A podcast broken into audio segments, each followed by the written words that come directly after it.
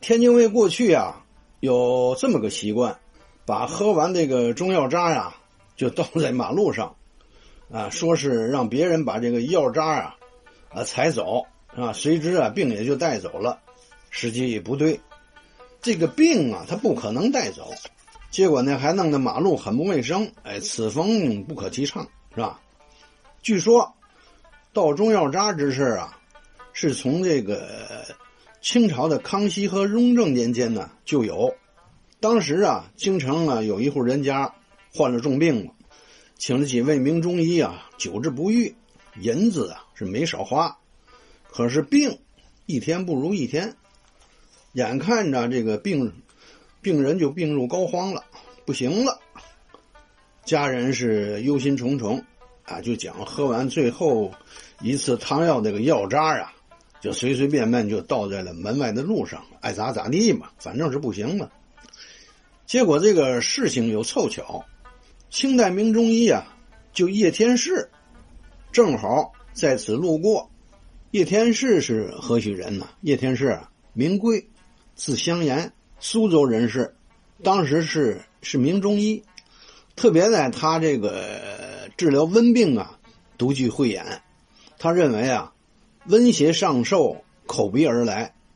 首先呢，出现肺经的症状。他是咱们中国早年最早发现猩红热的人。咱接茬说这倒药渣的事儿。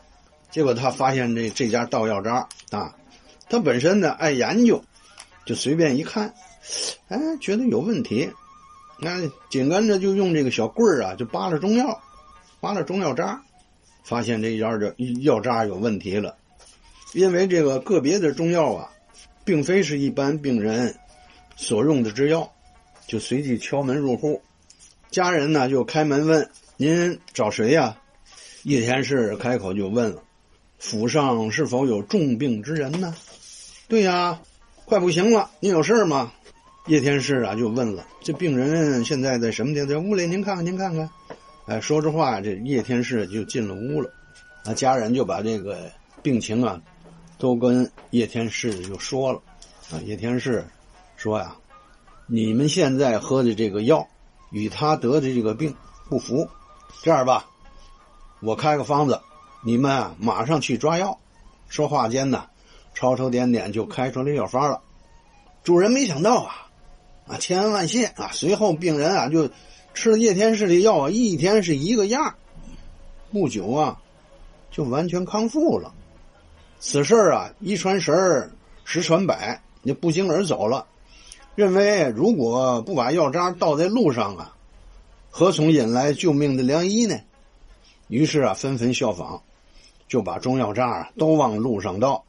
可是现如今，个别人还把药渣往路上倒，就有些费解了。你既不卫生，也不会有名医随便扒拉药渣了。这还是应该啊讲文明、讲卫生，不良的习惯啊应当改一改了。哎，这个陋俗啊，换一个角度来解释，听起来美好些哈。不过再美好也不适于当下了啊！你现在到马路中间啊，你到医院门口去啊，这不挂号也白搭啊。张玉成先生这是从细小的环节反映曾经人们的某种心态。啊，生活的场景和习惯，